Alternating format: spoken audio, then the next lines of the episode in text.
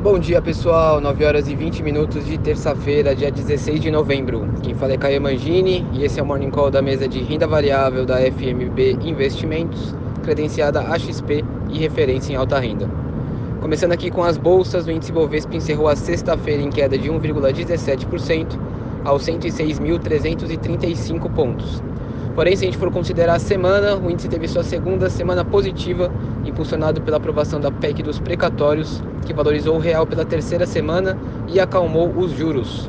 Com a nossa bolsa fechada ontem por conta do feriado, conseguimos acompanhar o desempenho de alguns papéis brasileiros que são negociados na Bolsa dos Estados Unidos, chamados ADRs. O destaque de ontem foram as ADRs das aéreas Azul e Gol, que apresentaram um pregão positivo nos Estados Unidos, pegando carona no desempenho positivo do setor no exterior. E o destaque negativo veio com Vale, que caiu 1,71%, pressionado pelo minério de ferro fraco na China. Essa semana começa com o IGP 10 de novembro e o índice de atividade do Banco Central de setembro.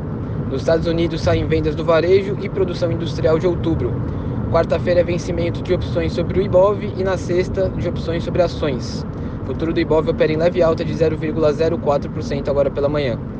Nos Estados Unidos, o S&P 500, que é o índice que representa as 500 maiores empresas da bolsa americana, fechou a segunda-feira no 0 a 0 e a Nasdaq, bolsa de tecnologia deles, em leve queda de 0,04%. O futuro do S&P opera em alta de 0,12% agora pela manhã. O índice Eurostock 50, que reúne as 50 empresas que possuem maior liquidez e volume de negócios na Europa, fechou a segunda-feira em alta de 0,36%. O índice opera em alta de 0,23% agora pela manhã. A Ásia fechou mista depois da abertura cordial da reunião entre o presidente americano Joe Biden e o presidente chinês, ontem à noite. Muitas palavras sobre cooperação e necessidade de reduzir tensões. O dólar futuro teve leve alta de 0,01% e fechou o dia cotado a R$ 5,46. Petróleo do tipo Brent, referência da Petrobras, caiu 0,29% e terminou o dia cotado a 82 dólares e 5 por barril. A Agência Internacional de Energia manteve a projeção da demanda para esse ano e elevou a de 2022.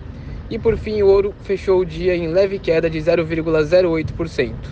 É isso, pessoal. Uma excelente terça-feira a todos, uma ótima semana e bons negócios.